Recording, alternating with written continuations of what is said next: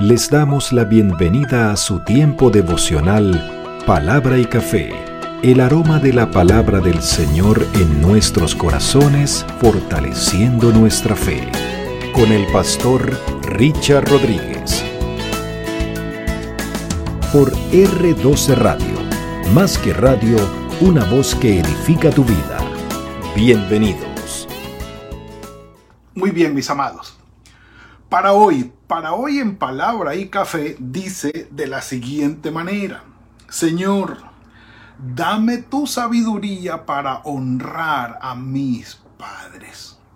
El énfasis va a estar en el versículo 24 del capítulo 28 del libro de Proverbios, analizando y pasando por esta segunda colección del rey Salomón, la quinta del libro de los Proverbios, pero la segunda aportada por él, 128 proverbios, y aquí vamos acercándonos hacia el final. Hoy por lo menos culminaremos el versículo, perdón, el capítulo 28. Y arrancamos, por supuesto, desde el versículo 19, que lo habíamos dejado allí el día de ayer, vamos a hacer una lectura comentada de algunos eh, proverbios allí y por supuesto vamos a hacer nuestro énfasis en el proverbio número 24 y que sea el Señor guiándonos en este espacio porque en verdad lo necesitamos. El 19 dice, el que cultiva su tierra se saciará de pan, pero el que sigue a los ociosos, perezosos, necios, aquellos que les gusta procrastinar y, posponer las cosas y, darse a la pereza, dice, pero el que sigue a los ociosos se colmará, se llenará, lo arropará la pobreza. Para no ir más lejos, siempre en este tipo de proverbios, eh, el escritor sagrado busca dejarnos algo sembrado en el corazón. La diligencia, el trabajo diligente, el trabajo disciplinado da buenos resultados. Y si hay alguna manera eh, a través de la cual recibir las bendiciones del Señor es a través del trabajo disciplinado a través del trabajo esforzado, valiente, constante, hábil, inteligente, aquel que se dispone a trabajar y, a buscar el fruto del trabajo de sus manos, Dios lo va a bendecir. En otras palabras, si te gusta la pereza, si te gusta dejar las cosas para después y eres más bien negligente, no esperes la bendición del Señor. Ese es el lado contrario. El 20 dice, el hombre fiel recibirá muchas bendiciones, pero el que quiere enriquecerse deprisa no estará libre de culpa. Y habla más bien en, este tipo de fidelidad, no se habla de la parte conyugal o matrimonial, sino aquel que es correcto para hacer los procesos, que se apega a las leyes o que, le gusta hacer las cosas bien hechas sin defraudar a los demás, porque habla de enriquecerse deprisa, enriquecerse deprisa. Si alguien es impaciente en los negocios, que tiene un dinero, lo quiere invertir, pero quiere que le dé resultados, mejor dicho, para antier, porque ya es tarde, con cuidado con cuidado porque te puedes meter en negocios que los presentan atractivos por su rentabilidad alta y rápida y terminas enredado. O si no terminas enredado, pierdes tu dinero. O pierdes tu trabajo y tu inversión. No es de sabios el querer enriquecerse rápidamente. De allí que entendemos que entendemos a qué se refiere esto del dinero fácil, del dinero rápido, del dinero que llega y se amontona rápidamente. Es más, hasta se pierde el sentido de vida. Porque ya en muy poco tiempo ya no tienes por qué trabajar o con qué trabajar o para qué trabajar y, el trabajo sigue siendo parte de la dignidad del hombre y del propósito de vida, no solamente para hacer dinero. Ah, bueno, hacer distinción, versículo 21, de personas no es bueno. Ya Proverbios nos lo ha dicho hasta el cansancio y también lo ha retomado ah, Santiago, ya lo hemos dicho. Hacer distinción, discriminar no es bueno. Hasta por un bocado de pan prevaricará el hombre, se va a pervertir. Sí, cuando el hombre eh, se ve presionado por su, para recibir su provisión en ceder, eh, sí, sí, para ceder sobre todo sus principios eh, éticos, morales o religiosos, allí hay un problema. no, no es bueno exponerse de esa manera. Y por supuesto que los principios nuestros tengan la firmeza suficiente como para ser innegociables, ser intransigentes en eso. Es el principio nuestro. Ahora, el no hacer distinción de personas significa reconocer la dignidad, la imagen y la semejanza del Señor en cada uno de los seres humanos. Mientras sea un ser humano, viene de la mano de Dios y merece dignidad, merece respeto, merece atención, merece el cuidado y todo lo que requiera de nosotros, o por lo menos la honra que requiere cada uno. Y, y si lo vamos allí, vamos a encontrar el 22 que va a decir que el avaro, igual que aquel hombre que quiere enriquecerse a prisa, vuelve y lo repite, es un avaro que apresura a enriquecerse sin saber que va a terminar muy mal, va a terminar, dice aquí, en la indigencia, va a quedar en la calle sin nada.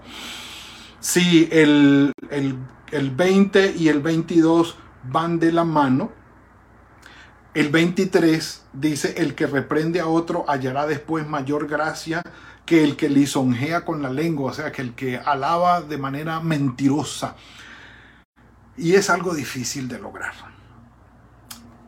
Poder reprender a otro con palabras sabias con la actitud correcta, con el tono correcto, en el momento apropiado.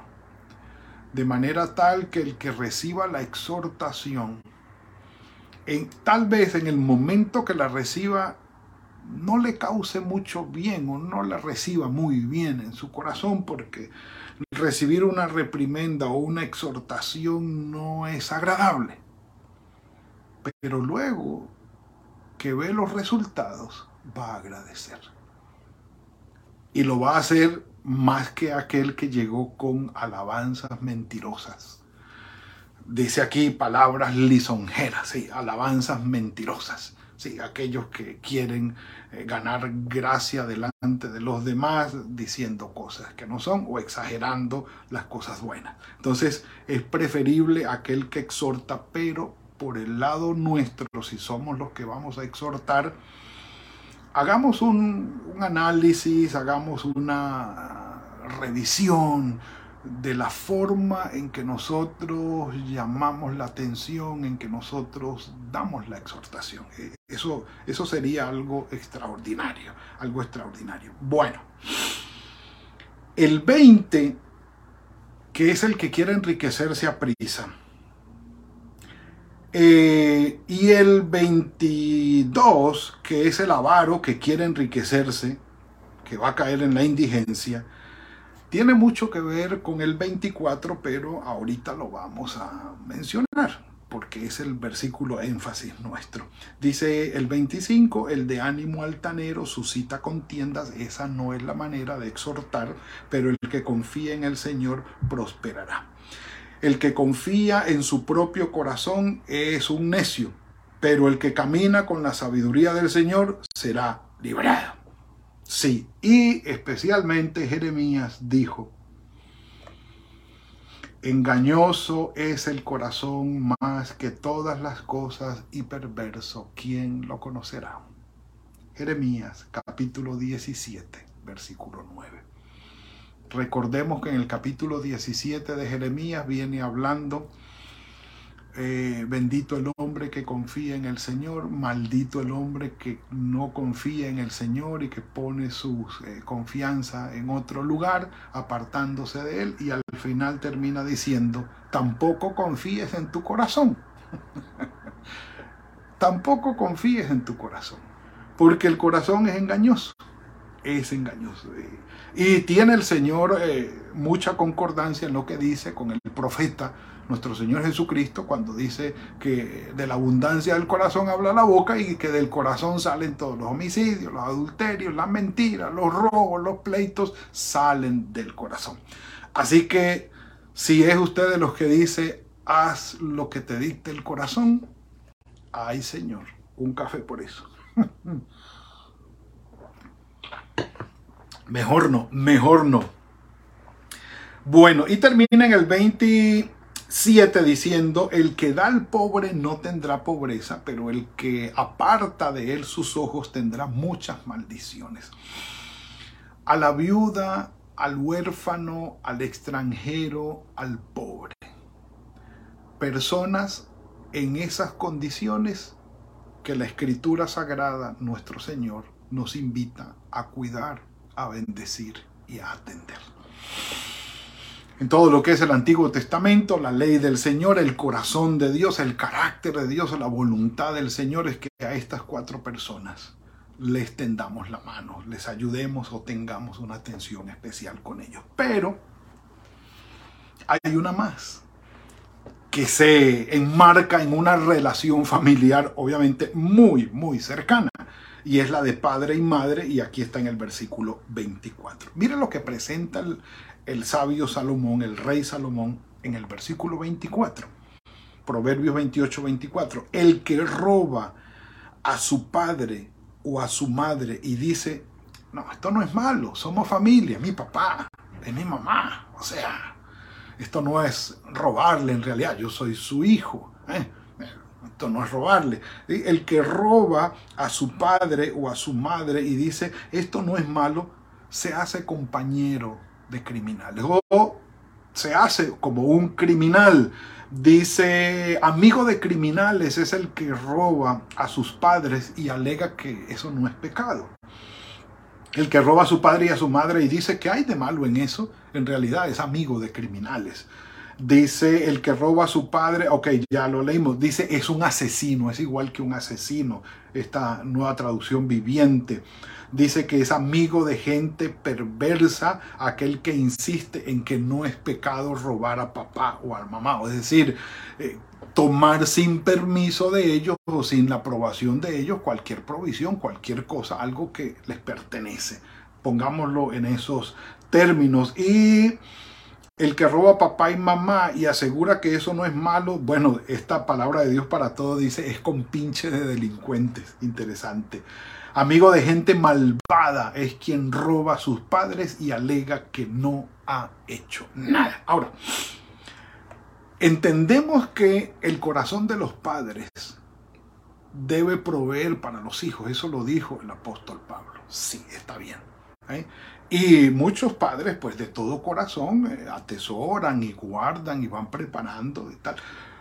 Pero hay algunos hijos que ni siquiera dejan que sus padres lleguen a la vejez. Conocí una muy triste experiencia muy cercana de una hija que hizo que sus padres pusieran a nombre suyo su casa y después que tuvo las escrituras a nombre suyo, lo sacó a su papá y a su mamá de su casa y los echó a la calle. Esta hija.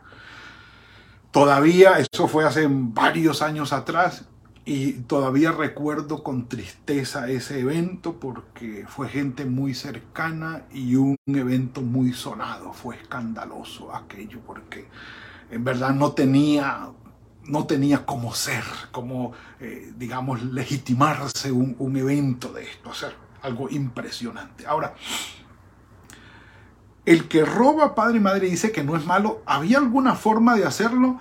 Bueno, eh, sí, eh, el Señor Jesucristo en Marcos capítulo 7, versículo 9, dice, también les dijo, qué bien invalidan ustedes el mandamiento de Dios para mantener su propia tradición porque Moisés dijo, honra a tu padre y a tu madre, y también dijo, el que maldiga al padre o a la madre que muera irremisiblemente, es decir, que muera de una muerte irrevertible. Pero ustedes dicen, basta que alguien diga al padre o a la madre, todo lo que tengo con lo que podría ayudarte es corbán, es decir, es algo que yo separé como una ofrenda para Dios y no puedo ayudarte. Y con la tradición, cosa que no estaba en la ley, sino que ellos lo agregaron después, y con, y con eso ustedes ya no permiten que nadie ayude más a su padre o a su madre. Es así como ustedes invalidan la palabra de Dios con la tradición que se han transmitido, además de que hacen muchas otras cosas parecidas. Que llegaban a robarle, o oh, sí que sí.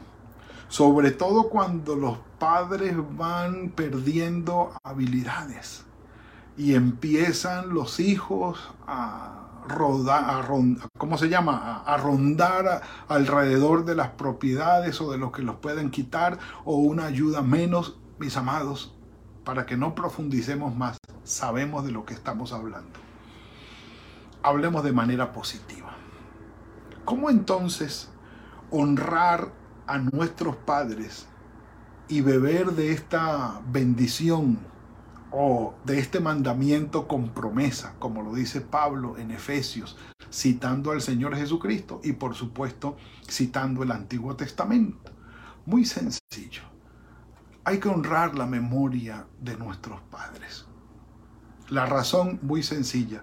Fueron en las manos del Señor los instrumentos a través de los cuales tú y yo recibimos la vida.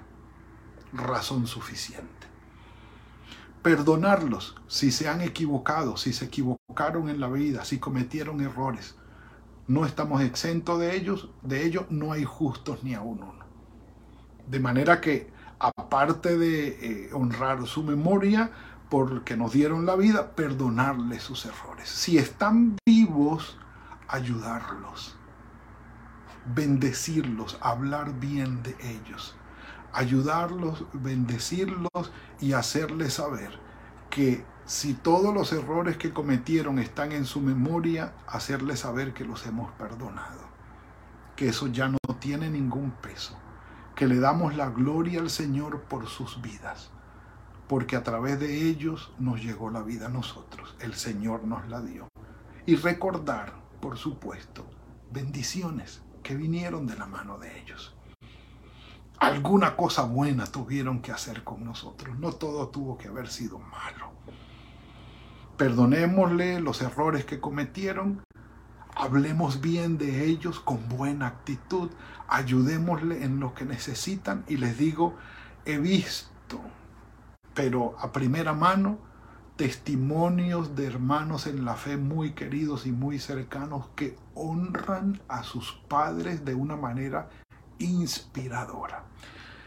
Y le doy la gloria al Señor por la vida de esos hijos que hoy dan testimonio de lo que significa honrar a los padres y bendecirlos hasta el final, hablar de ellos, ayudarlos, honrar su memoria si ya han partido. Le doy la gloria al Señor por esas vidas porque dan testimonio de que sí se puede. Y aún, les digo y aclaro, incluyendo hijos que recibieron maltrato de sus padres. Hijos que sufrieron los errores de sus padres y hoy los han perdonado, hablan bien de ellos, los bendicen y los ayudan. Ay, hermanos, un café por eso, porque lo vale, sí, Señor. Mis amados, el que roba padre y madre no va a prosperar, no va a prosperar. Esta es una bendición que nos deja hoy nuestro Señor. Es un desafío, sí, es un desafío muy fuerte. No es fácil, sobre todo cuando los padres han cometido sendos errores, tremendos errores sobre sus hijos. Perdonarlos, honrarlos, hablar bien de ellos, ayudarlos, no es fácil porque sabemos que perdonar una herida no es fácil y si viene de alguien tan cercano, peor aún. Pero de que se puede, se puede. Por eso hemos hablado que la sabiduría de lo alto tiene como principio el temor a Dios. Porque en el temor a Dios hay un corazón transformado. que recibe el poder del Espíritu Santo para hacer todo esto, para vivir todo esto. Esta sabiduría de lo alto. Y esa es la forma y esa es la manera en que viviremos la sabiduría del Señor. En este caso, honraremos a nuestros padres y esa bendición del Señor inundará nuestros corazones y nuestras vidas. Que el Señor nos ayude, mis amados. Padre, gracias por lo que nos has regalado hoy. Bendito sea tu nombre. En este momento, Señor, oramos por nuestros padres. Oramos en primer lugar por aquellos que oramos por los padres que ya han muerto, Señor, que han pasado a tu presencia. Gracias por lo que fue la vida de ellos. Gracias porque a través de ellos, Señor, recibimos la vida, por la crianza que nos dieron. Gracias, Señor, por todo lo positivo y lo bueno que influyó su vida para con nosotros. Los errores, Señor, los perdonamos de todo corazón y agradecemos, Señor, que todo esto está en tus manos y sabíamos, sabías, Señor, que iba a suceder, pero misericordiosamente tú sustentaste nuestras vidas hasta ahora. Oramos por ellos, Señor. Oramos por aquellos que tienen sus padres a la distancia y que oran por ellos bendiciéndolos, honrándolos, llenándolos, Señor, de tu bendición en todo cuanto ellos necesitan. Y oramos por ellos, Señor, por su salud, por su sustento, por tu cuidado para con ellos, para con la familia nuestra que están alrededor de ellos y nosotros a la distancia, Padre. Y aquellos que tienen el, el privilegio de tener a sus padres cerca, dales tu sabiduría. Honramos a esos padres, los bendecimos, Señor los llenamos, Señor, de tu presencia en oración, porque sabemos que sus corazones brotan de amor, llenos de amor para con sus hijos. Guárdalos, ayúdalos tal vez en su vejez, en su enfermedad, oh Señor, y que tu presencia esté con ellos. Y que de cada uno de nosotros, los hijos, tu Espíritu Santo llene nuestro corazón de paz y de gozo al pensar en ellos, Señor. Gracias porque tu promesa, tu mandamiento trae la promesa de bendición. Los honramos, Señor, y en tus manos estamos. En el nombre de tu Hijo Jesucristo. Amén amén. Mis amados, ha sido el tiempo de hoy. Eh, mañana, si el Señor lo permite, arrancamos nuevo capítulo en el libro de Proverbios. Que hoy tengan un muy buen día con la bendición del Señor, que el Señor fructifique el trabajo de sus manos, en todo que bendiga su familia y que recordemos orar hoy por Israel, que tengamos un tiempo de arrepentimiento delante del Señor, hoy el día del Yom Kippur con el pueblo de Israel y mañana nos veremos en el nombre del Señor en palabra y café. Que el Señor los bendiga. Gracias por compartir con nosotros este espacio de palabra y café. Hasta una próxima oportunidad por R12 Radio. Más que radio, una voz que edifica tu vida. Que Dios les bendiga.